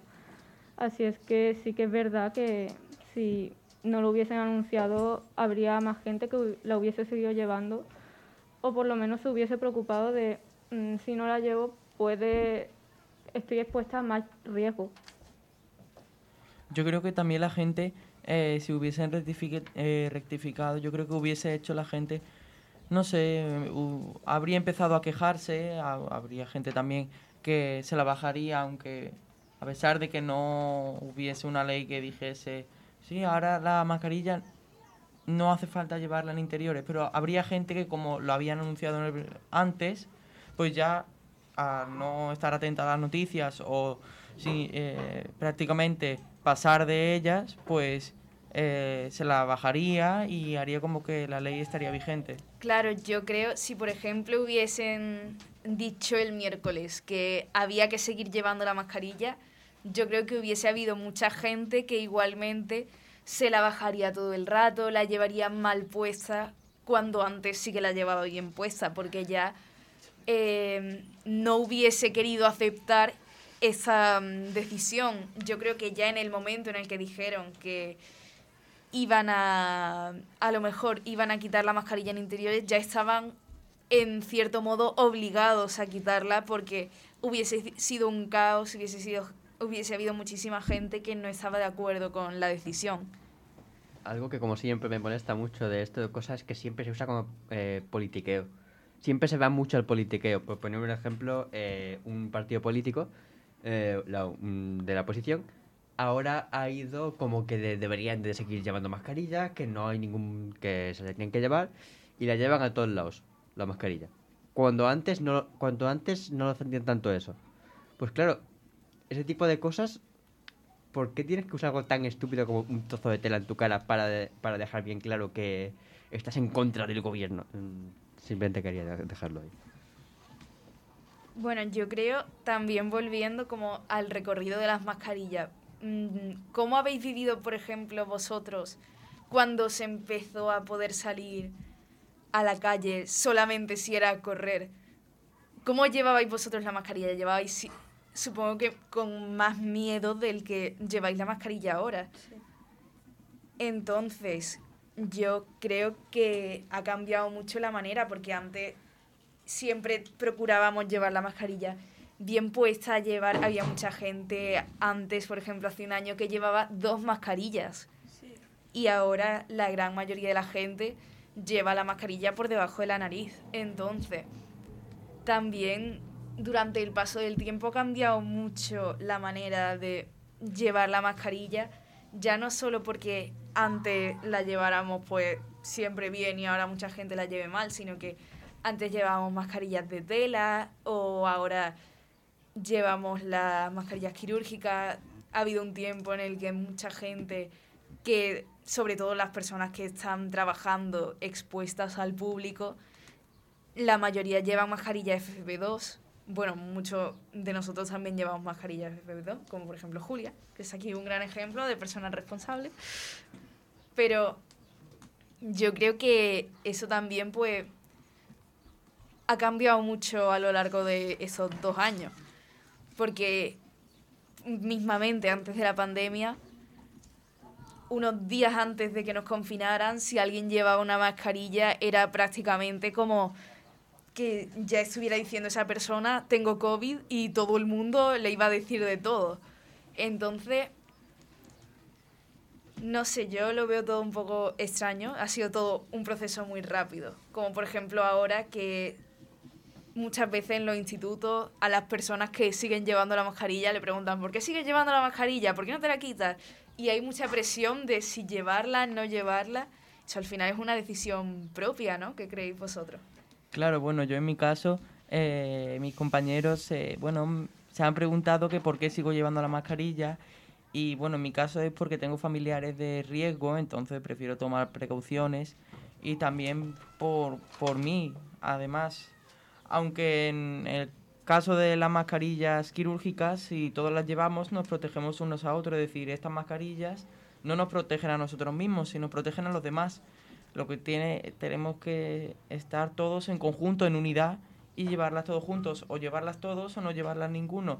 Pero yo, por mi parte, eh, bueno, mis compañeros han, bueno, empezaron a decirme que, que si no quería quitármela por el por las inseguridades del tema de hay gente que no le gusta la, su cara, tal, pero no, no es por eso. Y Y, tú en plan, si yo soy una diva, por favor, ¿qué dices?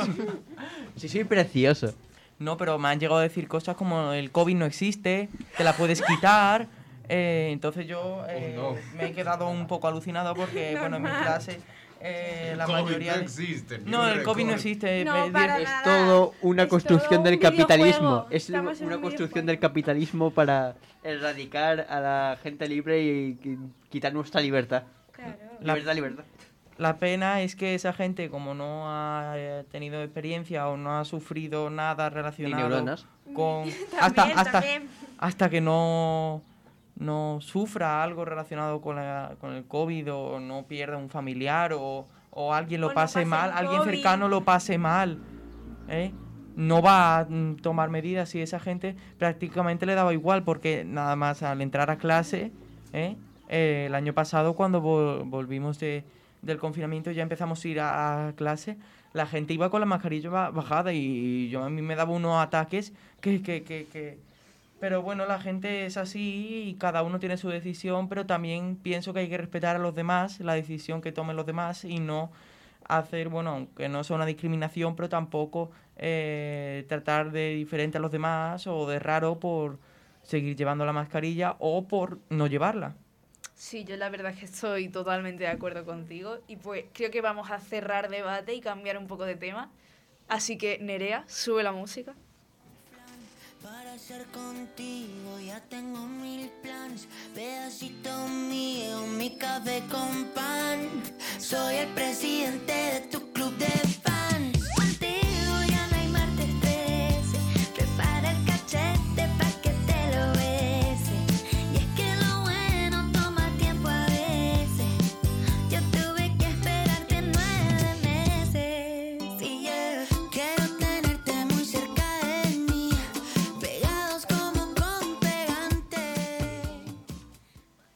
Bueno, pues ahora cambiando así un poco de tema, de debate, eh, aire fresco, tema distinto, vamos un poco al tema de los comedores escolares. Mm, Muchos de nosotros hemos estado alguna vez en algún comedor. Yo, por mi parte, no me acuerdo porque fue cuando era muy pequeña, pero eh, ¿cómo es la calidad de la comida en estos comedores? Eh, vale, soy consciente de que no todo así, pero el problema principal es que eso no lo elige la madre que su hijo va a comer ahí. Eso lo elige el director o el supervisor, ese tipo de gente que quiere hacer un poco de dinero y pues el más barato renta. Yo, por ejemplo, la comida, yo he conocido gente que su colegio ha tenido que cerrar el comedor porque Sanidad no lo aceptó. No, no va en broma. Y yo veía como mi comida eh, era lo que comían las monitoras. Y literalmente veía como la cogían, la tiraban a la basura y se comían otra cosa. Plan, y lo que me ponían era cosas que yo, yo estaba en el recreo, miraba y veía que entraba un brick naranja, que eran macarrones entre comillas, lo que fuera eso. Y luego el miércoles, eso había visto el lunes, me ponían esa comida. Es como, eso lleva tres días ahí. Tío, es que... Yo, por ejemplo, en mi colegio, eh, yo estaba en el comedor y en mi colegio era que cocinaban ahí la comida del mismo día, no era catering. Y eh, entonces estaba mejor y es lo que tú dices. Aparte, eh, tú no, tu familia no decide si tú entras o no, eso lo decide el colegio, porque de muchísima gente que hay entran pocos, porque no puede entrar todos los que lo solicitan. A ver, yo en un comedor la verdad sufriría mucho. Elena ya sabe cómo soy a la hora de mediodía para comer. Que soy un exquisito. So- solo te he visto comer una vez y fue como un como cuando un león se come una gacela, ¿sabes? En plan, Ya. se Vale, abalanza. pues la verdad que, por ejemplo, en comedor escolar, eh, bueno, hay una anécdota de Germán con el comedor escolar. Y es que, bueno, mi hermano cuando estaba en infantil, pues estábamos los dos en comedor. Y la comida era... Horrible. Sí, la verdad que sí. Que y además eso, esa carne era de gusano. Nos, obliga, obligaban siempre a comer la comida y si no, no podíamos salir al recreo, etcétera.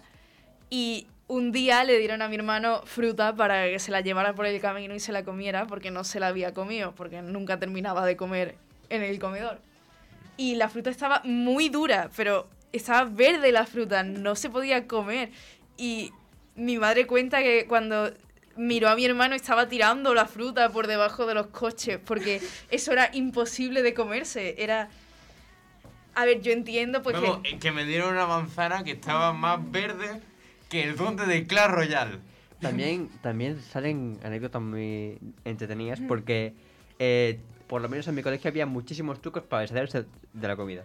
Yo por un ejemplo era una estupidez porque realmente también te lo meter en la boca, pero yo me lo metía en la boca, iba y lo escupía en la basura.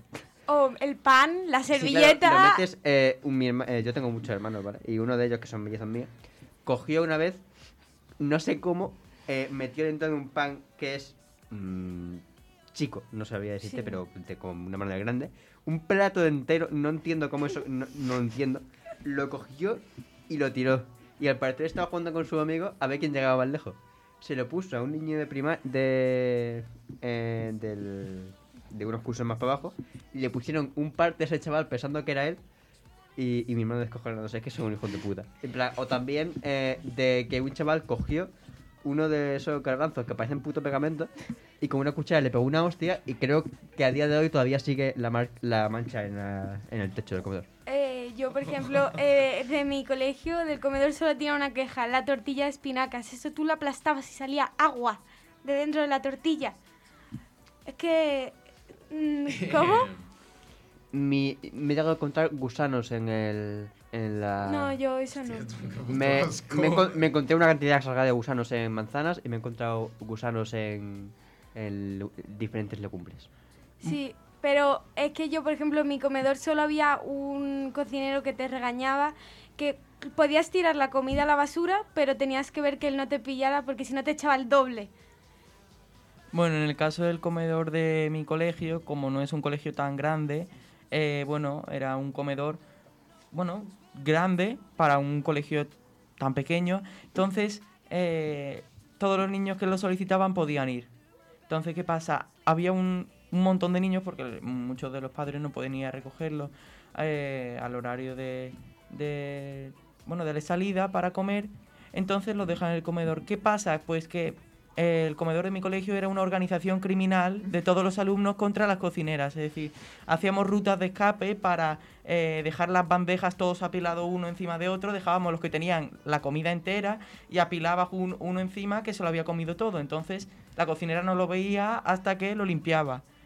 Eh, luego también cogíamos y metíamos, nos ponían yogur los viernes y los viernes también nos tocaba, bueno, un pavo con guisantes. Entonces, ¿qué pasa? Cogíamos toda la cuchara y lo metíamos dentro del yogur, le poníamos la tapa encima y nos lo llevábamos. Y luego lo tirábamos. Fin, que era toda una organización contra las cocineras porque la comida era, bueno, no muy decente, prácticamente horrible. Y bueno, entonces nos compichábamos todos.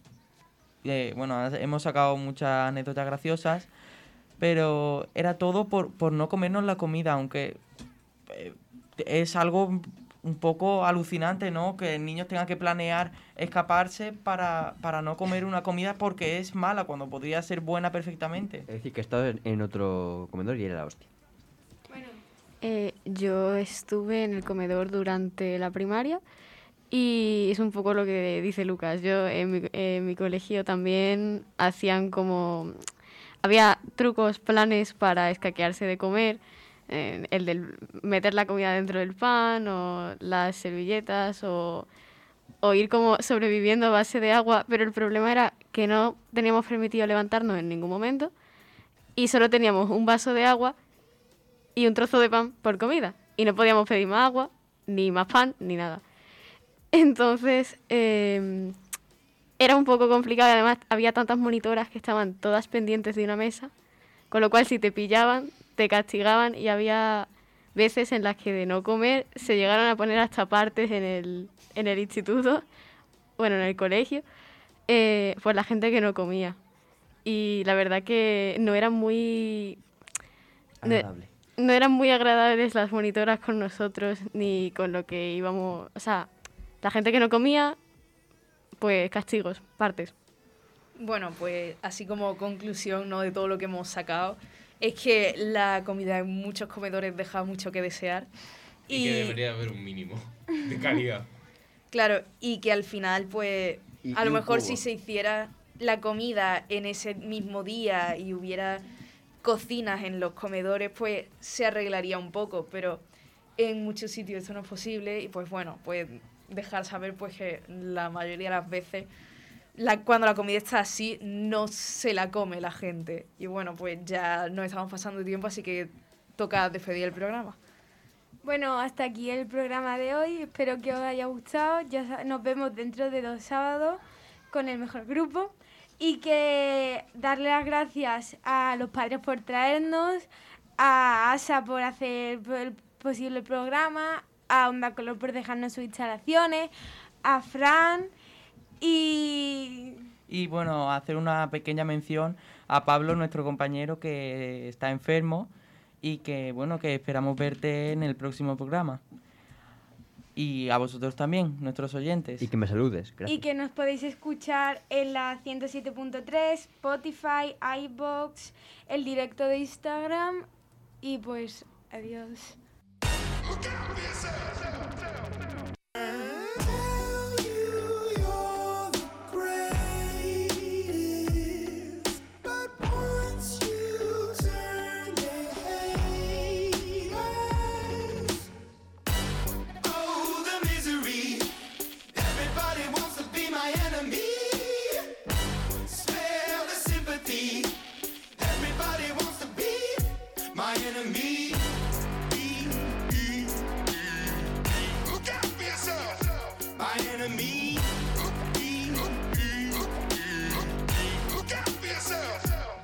Ready. Your words up on the wall as you're praying for my phone. And the laughter in the halls and the names that I've been called. I stack it in my mind and I'm waiting for the time when I show you what it's like to be worse fit in a mind.